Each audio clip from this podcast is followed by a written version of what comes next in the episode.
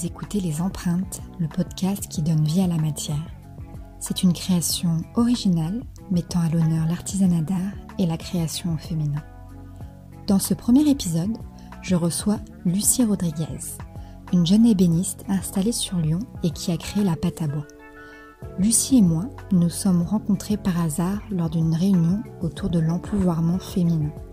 Je ne m'attendais pas à croiser son chemin et que nos échanges aient autant de résonance. C'est donc très naturellement que je lui ai proposé de participer au projet des empreintes. Merci à elle d'avoir accepté mon invitation et de m'avoir ouvert les portes de son univers. Dans cet épisode, on a parlé de la liberté d'être à son compte, de la difficulté d'être une femme dans un milieu masculin, d'inspiration enfantine ou encore de sororité dans l'artisanat. Mais je ne vous en dis pas plus et vous laisse découvrir notre conversation. Je vous souhaite une belle écoute et vous retrouve à la fin de cet épisode. Salut Lucie. Bonjour. Ça va? Bien et toi? Bah, Ça va super, merci d'être là. Ça me fait super plaisir que tu sois là pour le premier épisode des empreintes. Donc écoute, bienvenue. Est-ce que tu peux te présenter un petit peu pour que les, les auditeurs et les auditrices de cet épisode en sachent un peu plus sur toi? Bien sûr. Alors, donc, euh, je m'appelle Lucie Rodriguez. Je suis la créatrice de la pâte à bois. Donc, c'est une jeune marque de décoration d'objets en bois que je crée entièrement à la main dans mon atelier euh, à Lyon. J'ai donc créé cette marque euh, l'année dernière et je fais essentiellement des petits objets, des lampes, des planches à découper, toutes sortes de choses. Oui, donc c'est super varié en fait. C'est très varié. Et c'est tout jeune parce que du coup, juste un an que tu t'es lancé euh, à ton compte? Oui. Est-ce que tu peux juste déjà nous expliquer en quoi consiste le métier d'ébéniste? Eh bien, le métier d'ébéniste, c'est le travail du bois, donc. Et c'est essentiellement le travail, euh, la création de, mobilier ou de toutes sortes d'objets de, d'objets en bois. Qu'est-ce que tu faisais avant? Alors, euh, j'ai fait un diplôme des métiers d'art en ébénisterie. Et euh, j'ai ensuite travaillé dans différentes entreprises de menuiserie ou d'ébénisterie euh, avant de décider de me mettre à mon compte et de créer la pâte à bois. Et d'où viens-tu? Je viens de Moitié-des-Tournes, un petit village en Isère.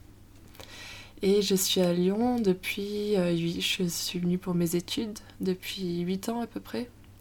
Et c'était des études de quoi? D'illustration, il me semble? C'est ça, oui. Et euh, qu'est-ce qui t'avait attiré dans l'illustration à la base? Je voulais faire de l'illustration euh, pour enfants. Donc tout le côté de l'imaginaire, voilà, c'était c'était ça qui m'intéressait le plus. Et puis j'ai toujours dessiné depuis que je suis toute petite, donc et pourquoi est-ce que du coup tu as, tu as arrêté l'illustration? Eh bien parce que je me retrouvais finalement pas en fait. Euh, je, C'était un univers au final, euh, les professionnels que j'ai rencontrés, les personnes, euh, les, les, contraintes du métier, c'était c'était pas ça qui me, qui me motivait. Je pense que ce qui m'a attiré dans l'artisanat, c'était des personnes qui étaient peut-être un peu plus humbles, un peu plus. Mm. Euh, un peu plus. Euh, c'était, ça me semblait plus, plus simple, et euh, même si c'est très exigeant comme métier, c'est, voilà, ça m'a plus attiré finalement. Et au final, bah, ton inspiration sur l'illustration, on la retrouve sur tes pièces Exactement, oui. Souvent, les gens ils me disent que c'est ça varie entre l'enfant et l'adulte. Euh, et, c'est vrai que je, mets beaucoup de, dessins. La plupart de mes, mes créations, euh, je les dessine avant. Je les dessine directement sur le bois. Et euh, après, je travaille à partir de ça. Et pourquoi est-ce que tu as choisi le bois? J'ai choisi le bois parce que au tout début, je faisais rien à voir, mais du dessin. Et j'avais envie, j'ai pensé que le bois, ça allait être la matière qui allait pouvoir me permettre de créer les choses euh, en 3D en fait, de donner du volume à mes créations. Et euh, j'étais attirée également ben, par euh, le, côté chaleureux, l'odeur l'odeur du bois. C'était une matière qui faisait partie de ta vie avant ou pas du tout? Ça a été une découverte? Ça a été globalement une découverte, oui. chez moi, j'en avais très peu fait. Euh, après, j'habitais à la campagne quand j'étais petite, donc euh, je connaissais un peu. Mais voilà, j'avais pas vraiment euh, pratiqué. Et donc tu me disais, quand on, quand on s'est vu il y a quelques temps, que ça avait été un vrai coup de cœur. Exactement, oui. Pourquoi? Pour tout, en fait. c'est je me suis vraiment sentie bien avec, avec cette matière. même s'il y a des côtés très difficiles, c'est la, beauté, la couleur, c'est plein de choses en fait. Je pense que c'est difficile à, à, tout expliquer. C'est organique? Exactement, oui. Ouais. C'est vivant, c'est euh, plein de choses. Et surtout, c'est euh, une matière avec, euh, avec laquelle je peux créer autant que je veux. on peut vraiment tout faire avec le bois. Est-ce que c'est pas trop dur? Parce que ça doit être une matière qui doit être difficile à travailler. dans l'imaginaire, une matière qui est, difficile. exigeante. Après, je connais pas trop les autres matières, donc euh, Mais en tout cas, oui, c'est très exigeant. Le fait que ce soit vivant, euh, ça demande euh, beaucoup de rigueur, beaucoup de minutie, faire attention à beaucoup de choses. Mais je pense que quand on est passionné et quand on a la patience, après, bon, on s'en sort. Le bois que tu utilises, il est de quelle provenance? Il vient, euh, mon fournisseur est à Lyon. Euh, donc euh, c'est la plupart des matériaux que, je, que j'achète, c'est des fournisseurs lyonnais. le bois, il vient, il vient toujours de France. Moi, ce que j'utilise beaucoup, c'est le hêtre, parce que j'aime bien la petite nuance un peu rose. C'est ce que j'allais te demander. Quel est ton bois préféré Voilà, c'est ça. La réponse est donc l'être. C'est ça. Et euh, du coup, qu'est-ce qui a fait que tu avais envie de te lancer à ton compte? Bah, C'était vraiment le fait de pouvoir euh, créer ce que j'avais dans la tête, de faire des choses, de retrouver dans les bénisseries euh, des choses qui me correspondent plus et que je retrouvais pas avant dans les salons ou ailleurs. Je trouvais que voilà, il y avait tout ce petit côté euh, fun un peu que j'essaye de faire dans mes lampes ou euh, un côté un peu plus féminin dans les, comme dans les présenteurs à maquillage. C'est des choses que voilà, j'avais envie de, de créer. C'est quelque chose que tu retrouvais pas forcément. Euh, et voilà. Sur, je vais dire sur le marché, mais. oui, c'est ça. Oui, c'est ça. Mm. Et du coup, tu as un atelier seul ou tu as un atelier partagé?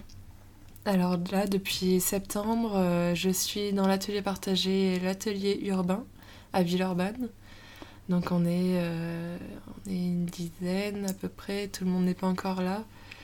Et euh, beaucoup de, de créateurs, euh, d'entrepreneurs, c'est un milieu très stimulant en fait. Qu'est-ce qui te plaît dans, cette, dans cet atelier? Eh ben c'est la solidarité entre nous, le, le fait qu'on euh, peut se demander des conseils, euh, se, partager nos projets, c'est, c'est très enrichissant. C'est un atelier qui est tourné qu'autour du bois? Non, il y a également des bijoutières, des personnes qui travaillent le métal. C'est super, ouais. c'est vraiment un mélange des matières. Vraiment de tout. Ah, génial. Bon, bah, en tout cas, bonne installation. Merci. si tu viens d'arriver. euh, est-ce que également on peut revenir un petit peu sur, euh, sur ta formation d'ébénisterie? Comment est-ce que tu as trouvé ta formation d'ébénisterie? Euh, Je l'ai trouvée parce que j'avais une connaissance qui, était, euh, qui venait de justement commencer ce cursus en ébénisterie. Il m'a parlé de, du lieu, donc c'est l'ASEPR, c'est un centre de formation à Grange Blanche, à Lyon. Au-delà de l'ébénisterie, il y avait cette idée d'un lieu avec euh, plein d'apprentissages différents, de toutes les matières possibles, et ça m'a beaucoup intéressée. D'accord. Et du coup, tu as fait combien de temps d'études, de pratique euh? Eh bien, j'ai fait, euh, j'ai fait, du coup, c'était comme c'était une reconversion, j'ai fait un an de CAP, un mhm. CAP en un an. Et ensuite, j'ai passé directement au diplôme des métiers d'art, lui, qui lui était en deux ans. Du coup, quand tu as commencé, tu as commencé directement dans une entreprise d'ébénisterie, après que tu aies ton diplôme? J'ai travaillé en intérim, donc euh, j'ai fait plusieurs entreprises qui se sont plus ou moins bien passées. Non, c'était c'était assez difficile. En plus, j'avais peu d'années d'expérience. C'était difficile parce que j'étais souvent la seule fille aussi. On me demandait d'être déjà très compétente, je l'étais pas forcément. Donc ça a été un peu difficile au début. Ça doit bien forger le caractère. Oui. et du coup, tu me disais que c'était difficile parce que tu, es, tu étais et tu es une femme. Euh, qu'est-ce que tu penses de cette euh, problématique, qui n'est pas un problème, mais de cette euh, situation de femme dans un, univers artisanal plutôt masculin bah, Je pense que ça demande quand même de s'accrocher. En ébénisterie, en l'occurrence, on est quand même de plus en plus de femmes qui font les études d'ébénisterie. Et après, euh, ça, la plupart euh, ben, ne travaillent pas euh, en entreprise en fait. C'est compliqué, il faut des vestiaires qui soient aménagés pour les femmes, beaucoup n'en ont pas. Et encore beaucoup de personnes qui ont des a priori. Donc faut, voilà, si c'est si ce qu'on veut vraiment, il faut vraiment s'accrocher.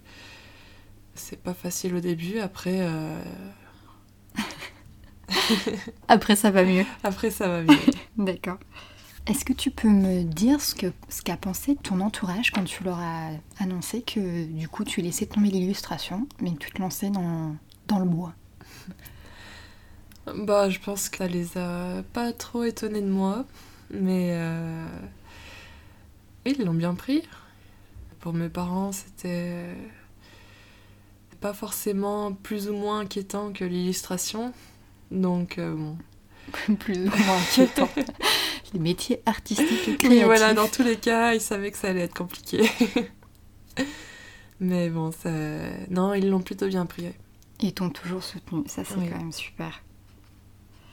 Tu me disais aussi euh, le fait d'être une femme dans un milieu masculin, euh, c'était quelque chose qui était plutôt parfois éprouvant parce que tu avais le sentiment de devoir tout le temps prouver ta valeur. Le fait d'être seule maintenant, d'être à ton compte, est-ce que c'est quelque chose qui... En fait, la seule personne à qui tu as prouvé quelque chose, c'est peut-être toi-même. Et encore, comment est-ce que tu... Est-ce que tu ressens quelque chose comme une, liberté? Est-ce que c'est une libération pour toi? Oui, euh, c'est vraiment, euh, c'est vraiment ça. En fait, euh, j'ai vraiment le sentiment de, faire les choses comme de faire les choses comme j'en comme j'en suis capable avec mon rythme j'ai pas de j'ai pas de pression en fait. J'ai pas cette pression là de devoir travailler comme euh, on attend euh, on attend de moi. Même si j'ai la pression euh, de travailler bien je tiens à ce que mes mes créations elles soient vraiment de la meilleure qualité possible. Je, je me sens beaucoup mieux comme ça. En plus, oui. je suis entourée de plein de créatrices euh, femmes et c'est vrai que c'est très agréable, on se comprend, on peut partager tout ça. Euh, ça, c'est quelque chose que j'ai beaucoup apprécié quand je me suis mis à mon compte. Oui, une certaine forme de sororité euh, de la création. C'est vrai que c'est quelque chose qu'on voit de plus en plus, ces, ces mouvements voilà, de, de solidarité féminine. Est-ce que tu penses que c'est quelque chose qui manquait dans... ou qui manque dans le milieu de l'artisanat? Oui. Bah, c'est compliqué en fait de, de On est toutes un peu, on a, on a tendance à tous être un peu dispersés. Donc euh, des mouvements, euh, des regroupements comme ça, c'est vraiment très important en fait. Et du coup, la création, c'est quand même euh, quelque chose de particulièrement intime. Mais est-ce que tu peux nous partager un petit peu tes inspirations? Qu'est-ce qui t'inspire pour créer? Ce qui m'inspire, ça va être, euh, ça va être beaucoup de choses différentes, ça va varier, euh, notamment l'architecture. C'est quelque chose qui m'inspire beaucoup sur les formes. Les lampes, par exemple, elles sont parties de. J'avais envie de faire quelque chose avec du mouvement. Donc, euh, c'était à la base, c'était juste des, des, arcs de cercle, c'était plein de choses. Et puis, ça s'est transformé en fait en, en, des personnages. Là, je pense que j'ai retrouvé euh, toute mon inspiration de livres pour enfants. Euh, mais ouais, ça va être. beaucoup d'inspiration de la de nature aussi, des fleurs, des couleurs, beaucoup de couleurs. Pour moi, c'est très important de mélanger le bois avec avec d'autres matériaux ou d'autres couleurs. Je trouve que ça montre le bois différemment, ça le fait vivre autrement ça le fait ça lui donne une vision différente de ce qu'on peut voir d'habitude. Oui, c'est vrai que c'est assez différent de ce qu'on peut voir d'habitude. en tout cas, je n'avais jamais vu de, de petites dames comme ça, de petites euh, lampes dames. Exactement. C'est un peu la libération de la femme via la lampe. C'est ça. Euh, et du coup, tes créations, par quel biais tu peux les vendre tu... Il me semble que tu as une boutique Etsy. Exactement, j'ai euh, commencé en fait au tout début euh, en faisant une boutique Etsy. Maintenant j'ai également un site internet et euh, des boutiques en, France qui, qui revendent mes créations. C'est vrai qu'Etsy, ça m'a permis de vendre également à l'international, donc ça a été un gros tremplin pour moi. Et tu vends beaucoup à l'international? Enfin, tu as une aura internationale Non, je commence quand même tout juste. Mais j'ai fait des ventes euh, un peu partout. Et... C'est super ça. Tu vas devenir une marque internationale. et euh, dans quelles autres boutiques, du coup, en France, tu, tu es disponible? Alors, euh, déjà sur Lyon, j'ai la boutique Toho à Croix-Rousse, qui vend mes lampes depuis le tout début. Euh, j'ai également euh, une boutique euh, à Toulouse et une boutique à Bordeaux qui, qui revendent aussi mes créations. Qu'est-ce qui a fait que tu avais envie de créer des choses avec tes mains? Je pense que c'était pas une envie, c'était un, un, besoin en fait. C'était naturel pour moi de, de travailler. J'ai toujours fait des choses, des, des choses avec mes mains. Ce qui m'a attiré dans l'artisanat, ben voilà, c'était euh, tout ce savoir-faire, de la technique, euh, cet apprentissage. J'avais envie d'apporter ma, ma, ma, contribution en fait euh, à ce, ce métier d'art très traditionnel. J'avais envie de, voilà, de, de renouveler un peu toute cette vision de l'ébénisterie pour des personnes bah, jeunes, euh, notamment euh, bah, des, des, femmes euh, qui se retrouvaient pas forcément dedans.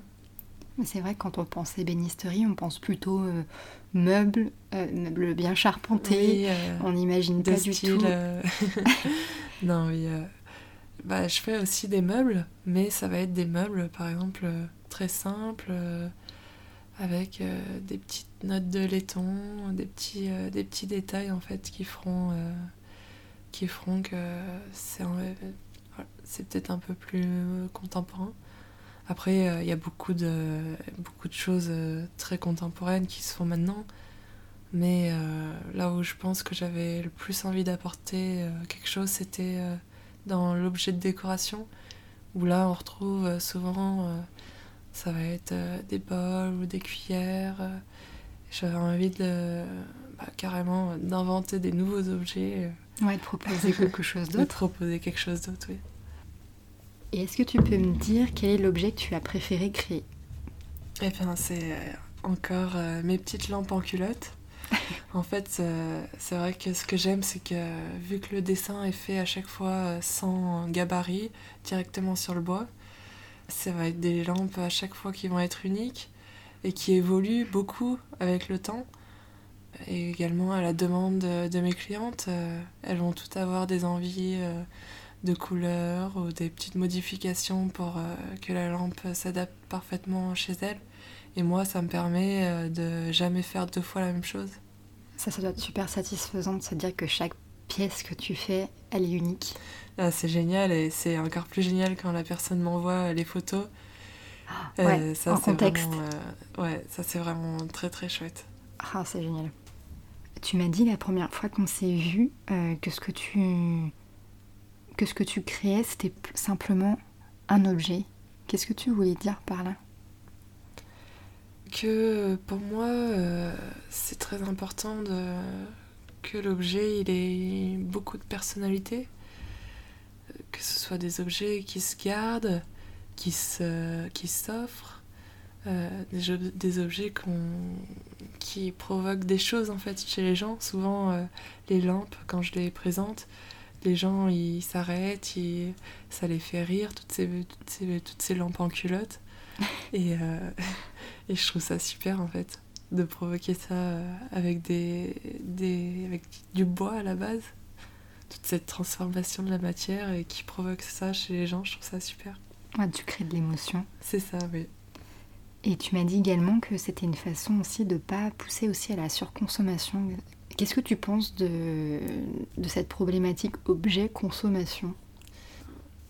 Ce que j'essaye d'expliquer à mes clients, c'est que ben voilà, acheter chez un artisan, ça coûte forcément plus cher, mais que ça va être des objets euh, qui, se, qui se transmettent, qui se gardent, qui... Euh, c'est que c'est comme euh, c'est les, toutes les problématiques qu'on voit actuellement, c'est que c'est important de réfléchir à, notre façon de consommer, d'acheter des choses qui, qui nous tiennent à cœur et qu'on va garder en fait. D'acheter moins, mais d'acheter d'acheter mieux. Faire vivre des artisans, c'est quelque chose de, de, très important quand même. Oui, c'est clair. Et tu as jamais eu peur du coup tu n'as jamais eu peur ou tu n'as jamais regretté de t'être lancée dans l'ébénisterie J'ai jamais regretté, non, en tout cas pas pour l'instant. euh, non, j'ai souvent peur parce que parce que je sais pas du tout où ça va me mener en fait. Mais euh, j'aime tellement ce que je fais que j'y pense euh, rarement. Après, ce serait mentir de dire que j'y pense pas du tout. En tout cas, euh, c'est sûr que j'ai jamais regretté de m'être lancée là-dedans. T'y crois, c'est beau. Oui.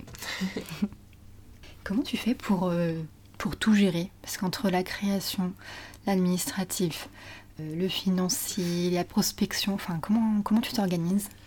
Je fais beaucoup de listes. je fonctionne beaucoup par liste, en fait, où je, je découpe mes journées, je découpe mes tâches et je, j'organise en fonction de ce, que, ce qui est très important à faire.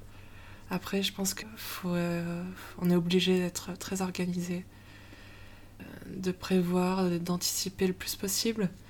Après, bon, c'est vrai que quand on commence, il y a énormément de choses qu'on a beau anticiper, ça se passe pas du tout comme on avait prévu. Il faut savoir après rebondir et réagir en conséquence parce qu'il n'y a pas une journée qui se ressemble, j'imagine. Non, non, pas du tout. Et même d'année en année, en fait, euh, ça change beaucoup.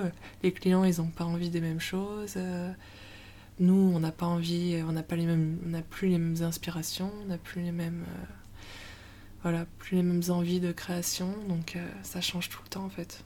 Et est-ce que ça t'arrive d'être en panne d'inspiration? Ça m'est pas encore arrivé ça peut m'arriver que euh, on me fasse des commandes particulières qui euh, qui sont pas vraiment dans ce que j'aime faire, mais euh, voilà, je touche du bois pour l'instant. j'ai pas eu trop de problèmes à ce niveau-là. Oui, puis ça fait partie du jeu, j'imagine aussi. Tout à fait, oui. Et est-ce que tu peux nous parler un peu de tes projets futurs? Alors, j'aimerais bien développer encore des, des nouveaux produits en ce moment, euh, je travaille euh, sur des nouvelles collaborations, notamment avec l'artiste euh, Florida Ledo Pérez. On travaille sur des, lampes encore. Le luminaire fait partie donc de cette émission. Mais là, elle, elle, elle fera toute la finition, en fait, le graphisme. Et c'est quelque chose que j'aimerais approfondir avec euh, d'autres euh, collaborations, peut-être euh, des mélanges de matières, céramique, bois ou bois, métal. c'est vraiment des choses que, que j'aimerais faire. Donc ceci est un appel, mesdames, si vous cherchez une collaboratrice, n'hésitez pas à contacter Lucie Rodriguez. Est-ce que tu peux m'en dire un peu plus sur euh, cette sororité que tu ressens de plus en plus présente dans l'artisanat d'art? Eh bien, en fait, euh, j'ai découvert assez rapidement sur Lyon différentes personnes qui m'ont beaucoup aidé, beaucoup encouragé, notamment Laetitia de Monacraft, qui est, qui est en fait agent de créateur.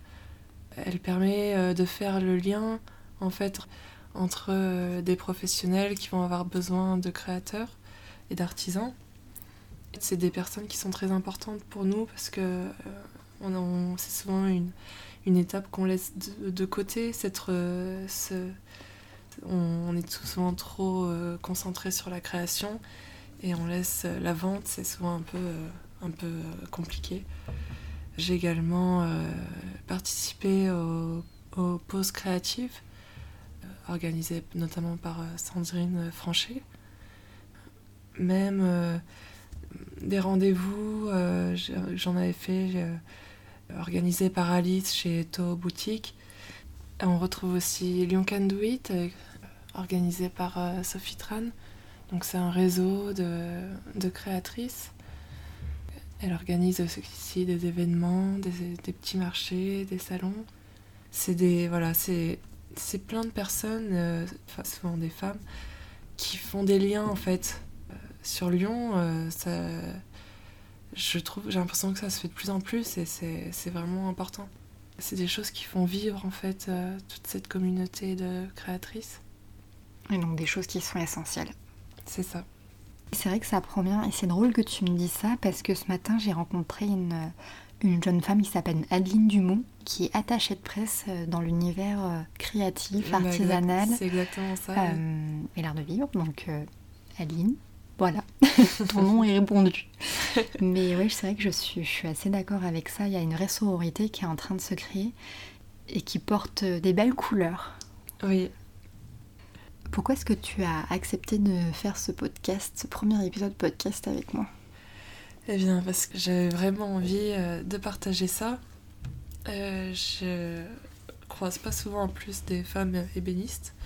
Et je me suis dit que moi, à l'époque, euh, quand je me suis lancée là-dedans, j'aurais beaucoup aimé avoir euh, des avis d'artisans qui se, qui se sont lancés là-dedans. Donc tu t'es dit, let's go, participons aux empreintes. Ça va donner quelque chose. J'ai beaucoup cru au projet, oui, euh, de podcast et j'ai trouvé ça super. Merci, ça me fait très plaisir. Et euh, du coup, Lucie, j'avais envie de te poser une question pour pour conclure cet échange, euh, aujourd'hui, de quoi tu te sens empreinte dans ta vie ou dans ton art? Eh bien, je me sens... Euh, je suis étonnée de, de ce que j'ai pu faire en fait euh, toute seule. J'aurais pas cru et je pense que j'ai pu montrer à mon entourage aussi des choses qu'ils auraient pas cru non plus de moi. Donc il y a de la fierté, il y a, il y a, de la fatigue aussi, c'est beaucoup de travail. Mais euh, c'est. Je me, sens, euh, je me sens beaucoup plus accomplie, surtout. Waouh, ça c'est beau. Merci beaucoup, Lucie. Merci. Et voilà, vous savez tout.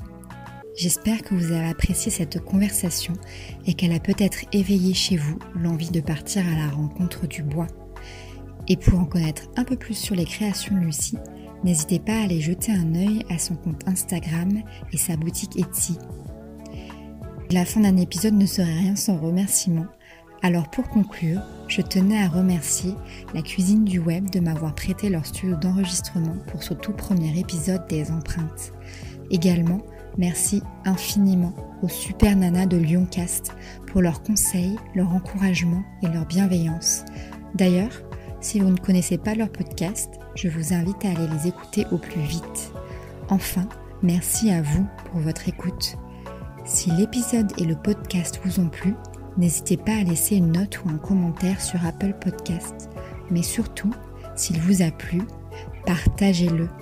Partagez-le auprès de ceux et celles qui pourraient en apprécier le contenu. Et si vous souhaitez être au courant pour la suite des épisodes, je vous invite à suivre les empreintes sur les réseaux sociaux. En attendant, je vous souhaite de rester curieux et curieuse et de continuer à tendre l'oreille. Et je vous dis à très bientôt.